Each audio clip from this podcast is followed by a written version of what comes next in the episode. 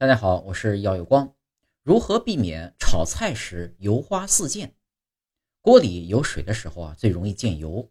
油热之后，在锅里加点盐，可以防止油滴飞溅。因为呢，盐不容易溶解在油里，会沉在油的下面呈颗粒状。当热油翻滚的时候呢，盐也随之滚动，使受热不均匀的油变得受热均匀，还可以减慢油沸腾的速度。